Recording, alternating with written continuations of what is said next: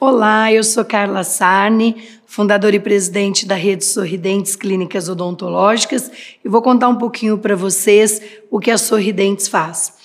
A Sorridentes é uma rede de clínicas odontológicas com mais de 300 unidades hoje no Brasil.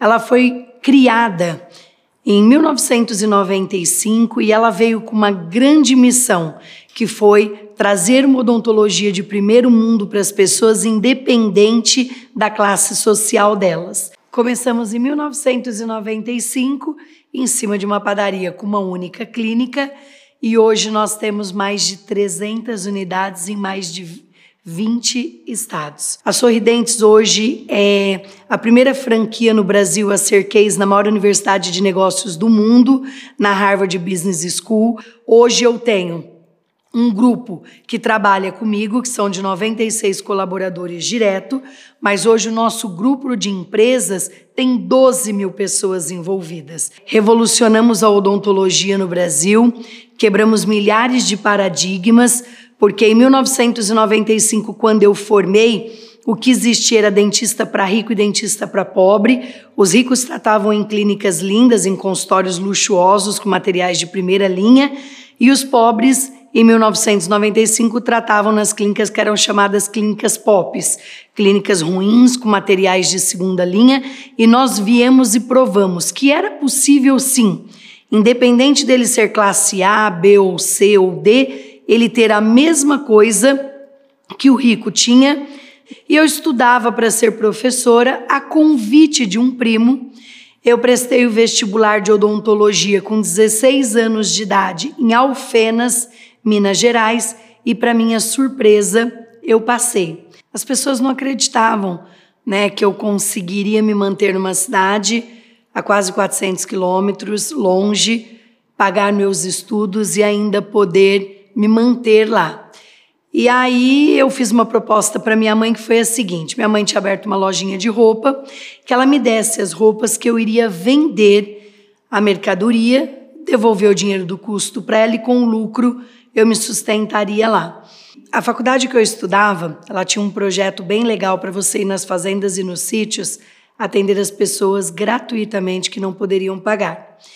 E esse estágio ele durava três meses e eu conversei com a coordenadora do estágio se eu poderia continuar fazendo esses atendimentos, mesmo valendo nota, mesmo eu já tendo cumprido a minha grade de procedimentos odontológicos. Por quê? Porque me fazia muito bem eu poder ir lá e fazer por alguém que tinha ainda menos do que eu. E eu falo que na vida a gente colhe aquilo que a gente planta, né? A ilusão de alguém que acha que vai colher alguma coisa sem ter plantado nada. E quando que eu colhi, colhi os frutos disso? Quando eu formei, eu decidi fazer especialização em cirurgia, eu formei com muita experiência. E aí eu arrumei meu terceiro emprego num bairro chamado Vila Cisper, também na zona leste de São Paulo, na periferia, e eu fui concorrer a uma vaga. Eram 12 dentistas para uma vaga. Eu não fui a dentista escolhida. E aí eu é, falei para o dono: olha, se a dentista que você escolheu não ficar, eu me interesso por esse emprego. Eu moro na casa do meu tio de favor, eu não posso ficar sem trabalhar. E acabou acontecendo isso mesmo. Três dias depois, o dono do consultório me ligou, me convidando para ir trabalhar. Era um consultório simples, em cima de uma padaria, mas limpinho, mas o dono não era dentista. E ele começou a deixar eu fazer aquilo que eu havia sonhado e planejado na faculdade. Seis meses depois que eu trabalhava neste lugar, eu tinha fila de espera de paciente para tratar comigo de até um ano.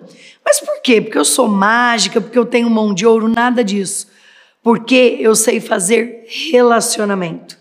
E eu tratava as pessoas de uma forma humanizada né, cuidando das pessoas. Às vezes eu operava um paciente, eu ligava para ele à noite para saber como é que estava a recuperação deste paciente. A minha avó, que já faleceu, com uma tia minha que não tem filho, durante toda a minha faculdade, elas foram me pagando um carnê de uma cadeira de dentista.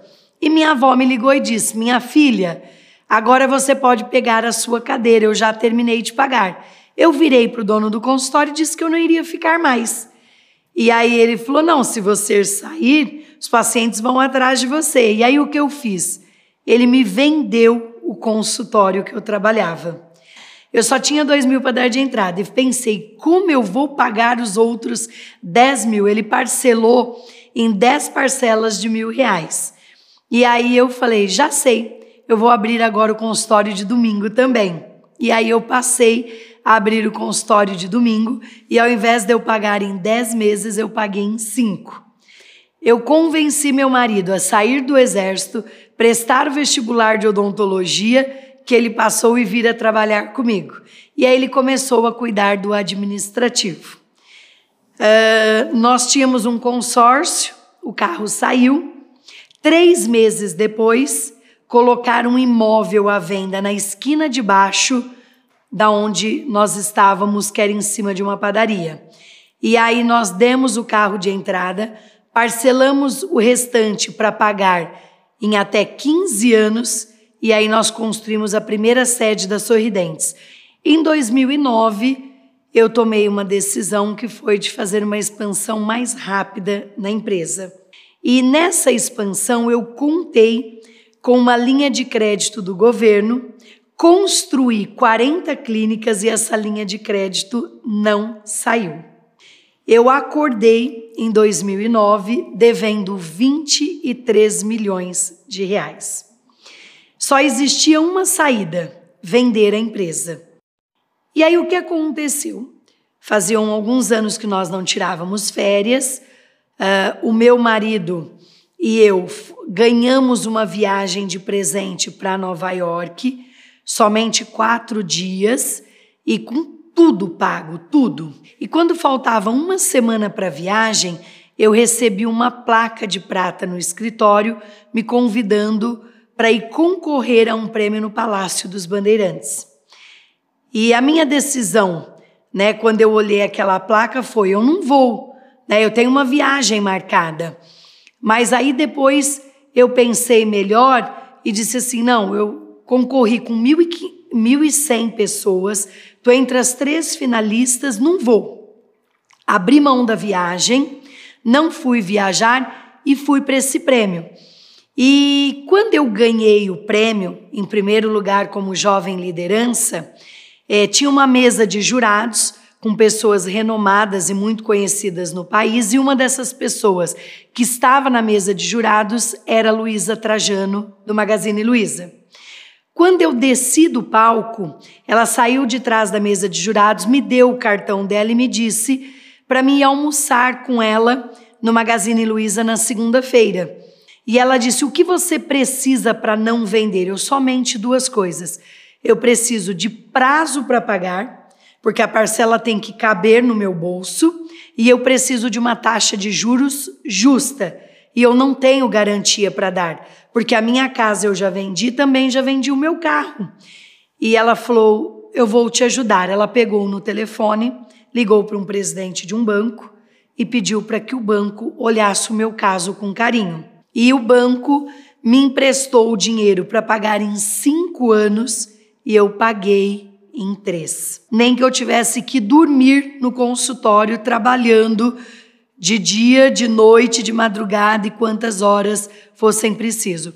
No começo foi muito difícil, porque a parcela era muito alta, então não sobrava dinheiro para nada, mas para nada, nem para comer uma pizza no final de semana. E em 2014 nós voltamos a investir. Hoje eu tomo conta de um grupo chamado Grupo Salos. Então, nós temos a Sorridem, que é planos odontológicos, é o primeiro plano no Brasil odontológico voltado à prevenção, a cuidar das pessoas de verdade. A Geolaser, que é depilação, estética e beleza, onde eu tenho como sócia a atriz Giovanna Antonelli. Nós temos também uma rede de clínicas de oftalmologia, a Olhar Certo, e agora a minha filha mais nova é a Indico para você. Hoje, 70% dos nossos clientes vêm por indicação. Então, nós montamos uma plataforma para remunerar as pessoas que nos indicam. O Instituto Sorridentes hoje, ele tem uma atuação apoiando outras instituições. Então, nos últimos anos, nós estivemos no sertão nordestino, onde eu vou pessoalmente acompanhada aí de mais 12, 15 dentistas e nós passamos lá uma semana atendendo as pessoas que não têm condições de pagar. No último ano, nós operamos aí mais de 1.570 pessoas e isso nos faz muito bem como ser humano, a gente poder devolver um pouco de tudo aquilo que a gente ganha e que a gente tem para quem não teve oportunidade.